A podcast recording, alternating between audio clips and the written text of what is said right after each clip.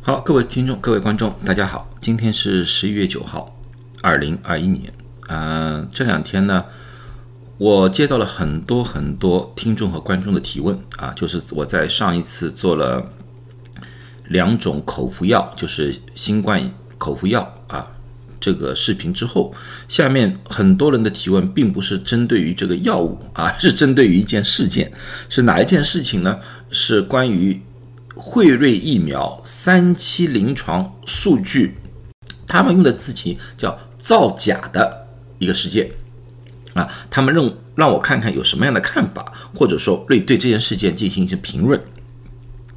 呃，我们已经知道，惠瑞疫苗从去年十二月十五号至今啊，已经在整个美国用了差不多已经一年了啊。很多人呢，基本上已经打了汇瑞疫苗啊，甚至呢有有很多人已经打了加强针啊。现在呢，这个疫苗呢也对于五岁和十一岁的儿童开放了。所以说呢，这件事情的出现呢，让很多家长呢啊又进入了一种焦虑状态啊啊。但是呢，就是大家呢又无法完全理解这个里面的事情到底怎么一回事情。那么呢，呃，在过去几天呢，我详细的看了一下这份报告，同时呢，我又和一些同行，包括一些那个医学界的人的发表的意见呢，我进行了一个呃综合。啊，任何一件事情，在美国啊，或者在欧美国家，任何一个医学上的问题，保证会有正反两方面的意见的。啊，我的作用呢，最主要是要把这些。证据或者说别人的理论，用中文的方式和大家分享，啊，当然里面会有我一些自己的看法啊，但是主要的我还是要把原始的数据给大家，以便于大家做出一些正确的，或者说相对来说并不是一个盲目的一个决定啊，这是我的作用。好了，那么这些废话说完之后，那么我就谈谈这件事件。这件事件的始末是这样子的，就是在一周之前，十一月二号，美国的医学杂志《British Medical Journal》（BMJ） 这块杂志呢，是一个非常啊有名的医学杂志，是全世界基本上排行第五的啊医学杂志来的啊，这里面是比较有权威性的。在这上面呢，他发表了一篇文章啊，这篇文章呢是这篇文章，他就说啊，就是。辉瑞疫苗的研究人员作为一个吹哨人，质疑了辉瑞疫苗三期临床数据的准确性，或者说是完整性。啊，这篇文章登出来之后呢，当然了，有一些自媒体互相转载啊。甚至很多人翻译成中文呢，在其实在中国国内引起的反响远远超过在欧美国家的一个反响，啊，因为呢，在欧美国家呢，主要媒体反而对这件事情没有做任何报道，啊，你去看一些重重要的一些啊一呃杂志也好啊，报章也好都没有报道，啊，至今为止，惠瑞也没有对这件事情进行一个正式的回复。那么 FDA 也没有对这件事情进行任何评论，所以这件事情除了在一些自媒体里面，啊，在其他情况下，在公众的眼里，其实这件事情是不大存在的，啊，但是媒体不报，并不是说这篇文章不存在，啊，这也就是为什么很多人问我的一个问题，因为他们。不大理解这篇文章到底到底是怎么一回问问呃一一回事情，他只是看到一个标题。好，那么我对于这篇文章，以及这篇文章涉及的内容，我和大家详细的说一下。这篇文章，吹哨人，吹哨人是被一家公司给雇佣的，这家公司叫 Ventivia。我们知道，辉瑞公司在做疫苗三期临床的时候，一共涉及了四万四千人，然后在全世界一百五十三个点进行临床测试。而 Ventivia 呢，最主要是负责临床研究的一个公司来的，因为辉瑞无法单单这个公司里面的人员做所有的临床，他保证要分配给一些专门做临床研究的小公司，Vantivia 就是其中的一个公司。这家公司在二零一三年成立的，啊，从事了很多各种药物的临床研究工作，啊，而这次对于惠瑞公司的疫苗三期临床，它最主要的就是这篇文章里面涉及到的是涉及到三个点，就是一百五十三个点里面的三个点，大概一千人左右，是这么一个情况，这是公司，而这个崔少人叫 Brooke Jackson。啊，他是 Vantavia 公司过去的一个雇员来的，啊，他是二零二零年九月份加入了 Vantavia 公司，在 Vantavia 公司里面呢是做某一个地区的主管，啊，主管什么？Vantavia 公司和 Brooke Jackson 自己本人都没有详细说明，啊，而呢，Brooke Jackson 呢只为了 Vantavia 公司工作了两个星期。然后就被解雇了，啊，据 Brooke Jackson 的说法，就是说他对于惠瑞的三期临床测试里面出现的问题，向上级，就是 Ventera 公司的上级反映了，啊，上上级呢没有积极的回应，所以说呢，Brooke Jackson 呢又向 FDA 书面反映了，FDA 呢也回复感谢他对于啊这方面的呃。指出问题，然后呢就没有下文了。然后呢，在 Book Jackson 向 FDA 汇报的当天下午，Ventavia 公司呢就把他给解雇了。啊，这就是事情的来来龙去脉。关于这个解雇的原因呢，Ventavia 公司至今为止没有说出具体的原因。但是呢，Ventavia 公司呢就是说了一句话，就是在记者会就说要说 Book Jackson 他的指控不符合事实，因为。Book Jackson 并不管惠瑞的三期临床，啊，这就是两方面这个崔少人的一个事件的一个大致的一个介绍，啊，好，那么这篇文章里面就是在 BMJ 这篇文章里面，它的指控到底指控哪些东西呢？在我们看指控的同时，我们也要看看其他的医生或者说医务工作者对这篇文章里面的一些东西的一些辩护或者说分析。啊，这个不是我的辩护啊，是某些医生的一些辩护，或者说一些分析。我会把具体啊这个辩护方的文章，我也会在下面发一个链接。如果你们想看它比较具体的，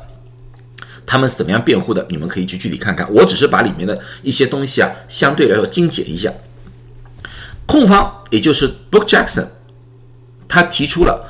呃。汇率的三期临床在 Vantavia 公司存在的四大问题，第一个问题就是搞 falsified data，就是说伪造数据，这个是非常严重的了。如果说一个数据是被伪造的话，那么这个三期临床的结果是绝对是提受到质疑的，这也是在医学界是绝对不允许的啊。会出现这个问题。如果这个东西一旦被证实了，啊，那么惠瑞公司的名誉啊，Ventivia 公司的名誉，甚至于啊，对于整个疫苗的呃安全性或者说有效性，都会造成非常大的冲击。可是很有趣的一个现现象，辩辩方是这样说的：他说，辩方我说我是看到了他们的指控，写 falsified data。啊，就是伪造数据，但是在那篇文章里面没有一个例子说是篡改数据的，没有。唯一一个一句话里面他就说到了，就是说，嗯，有一个工作人员，就是说要在输入数据的时候啊，说了啊，这个数据是不是可以这种方法输输入啊，并不是说要修改，只是说啊，我是不是应该这样的输入方法？就这么，所以呢，他认为这个是那个输入人员在有意识的伪造数据，但是到底输入什么样的数据，他又没有详细说明。所以说，辩护方说这个是最严重的一个指控，这个是唯一一个可能影响整个三期临床最终结果的东西，但是他没有实际的例子，也不知道哪个数据他在说是造假啊，这一点是这两方面的说法。第二，他说是这次。临床就是 Vantavia 做的临床里面没有做好双盲，因为我们知道三期临床，我再三强调要进行双盲，双盲的意思就是说，患者自己也不知道打了什么东西，到底是打了呃安慰剂还是打了疫苗啊，医生应该也不知道啊，包括药厂本身也不知道，一直要到解密之后才知道。但是呢，这个呃吹哨人说呢，有些东西在八月份的时候，有些东西打印出来的东西，不小心就放在了患者的档案里面。如果有心人要去翻看的话，可以看到啊，那个人到底打了什么东西啊？这件事情存不存在呢？从那个里面的例子来看的话，确实存在，因为那个吹哨人有一些啊文件啊，什么东西啊，都给了呃。呃，B M J 啊，B M J 曹呃看过这些电邮啊，确实存在。但是呢，这个从这电邮里面也看到了，这是临床刚刚开始两个月的时候出现了一小部分人的一些混乱，有些东西的混乱，而且具体的人数不详，它里面没有具体说到底多少人的东西是放在了档案里面，而且也并没有说到底是不是真正的有人看到了这样的这个这个档案档案，也没有，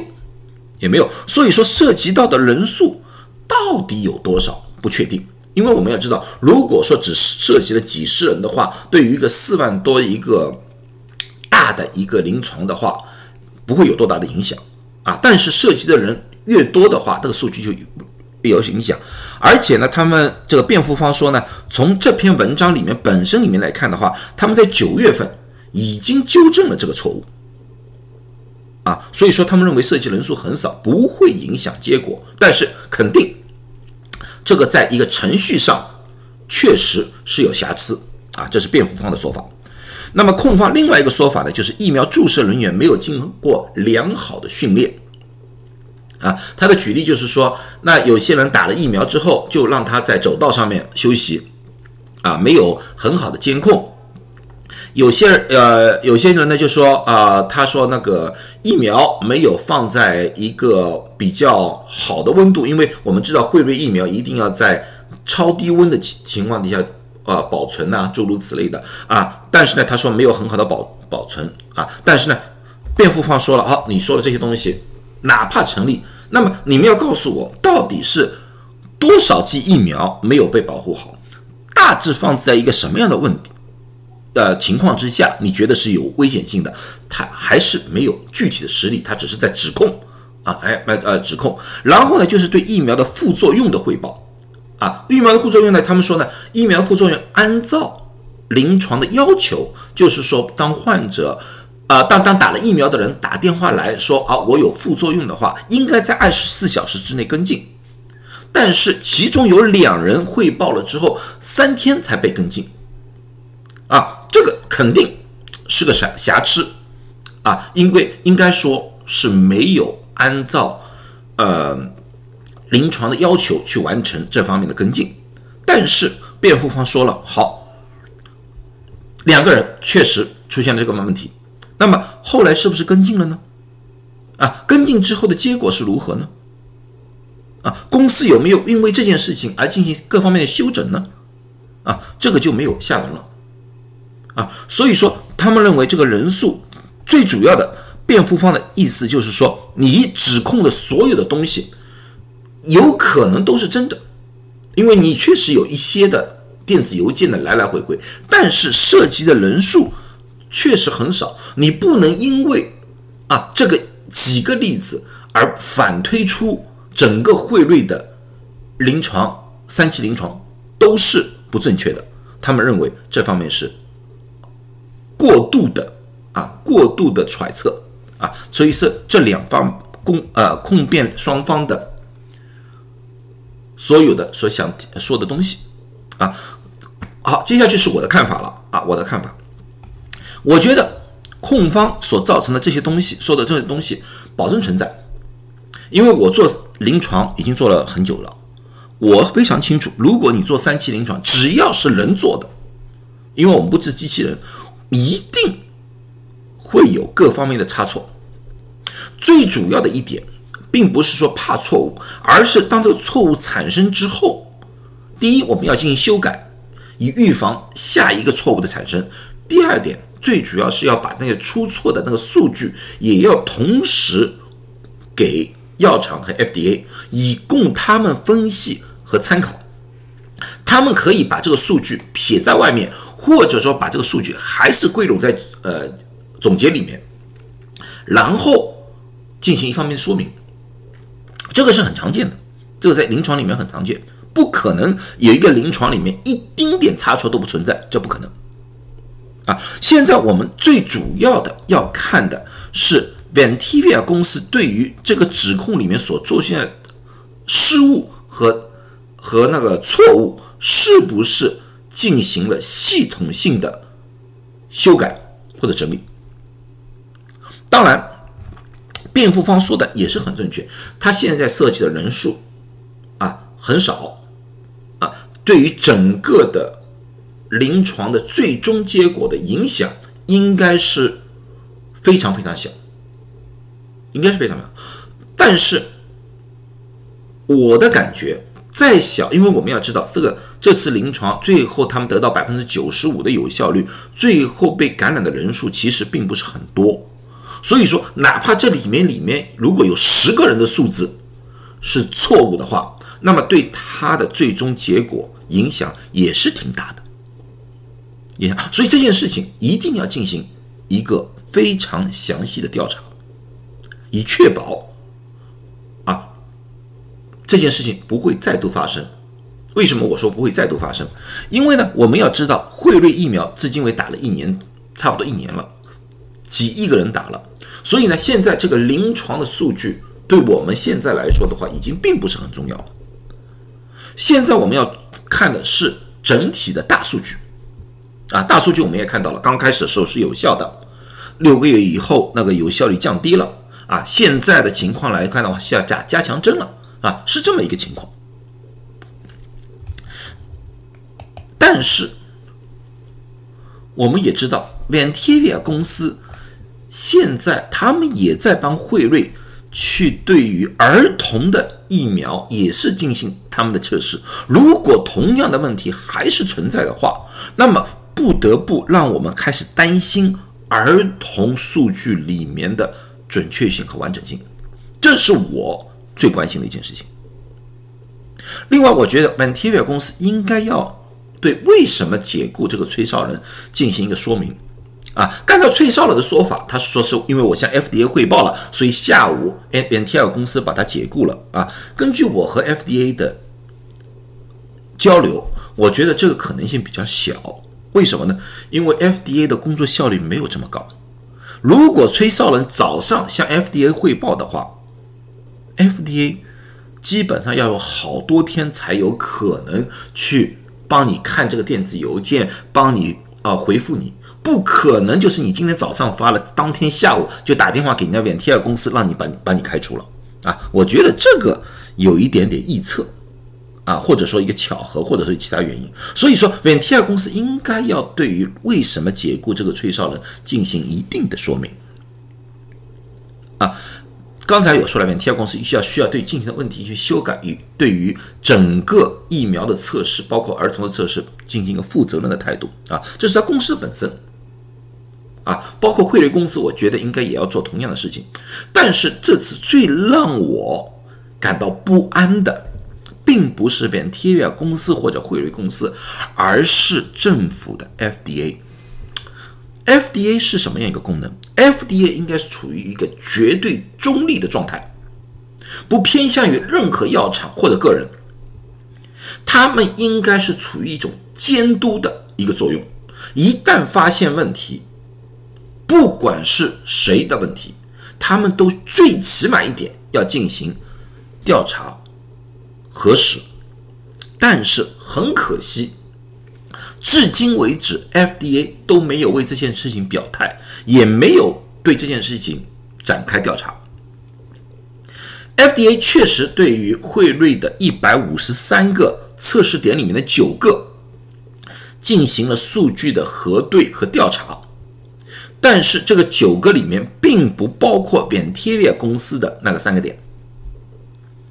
啊，至今为止都没调查。我相信，我觉得，既然已经有了吹哨人从一个负责任的、有关于人健康的一个 FDA 部门来说，一个权威来说的话，我觉我觉得他们最起码应该去看一看这方面的指控，看看是不是有个这个事实，或者说这个事实到底的影响性是一个人的失误，或者几个人的失误，还是一个大规模的造假？这个最起码他们应该做一个这方面的研究，可惜他们没有。那么为什么没有？这样子的情况之下的，往往会大大的减低政府机构 CDC、FDA 的公信力。当这个政府机构的公信力下降的时候，人们往往就会产生对于 FDA 和 CDC 所做的所有的决定，不管是疫苗还是药物的决定，或者说是公共卫生建议的决定，产生质疑。这个。这种质疑，我们也看到了，从新冠开始至今一直存在。所以说，如果 FDA 不作为的话，我觉得这个危害会越来越大，这不是我们想看到的。好了，那么今天我就大致分析到这里啊，呃，我也无法给大家一个答案，到底是。汇率到底是不是造假？因为整个事件我们到现在看下来，最主要涉及的是 Bentiva 公司啊。那到底汇率在里面扮演了一个什么样的角色，我不是很清楚。但是 FDA 的角色，就是监督的角色，确实是没有做好。好了啊，那么我就说到这里啊。如果大家对我分析的有任何意见的话啊，欢迎提出来啊。谢谢大家。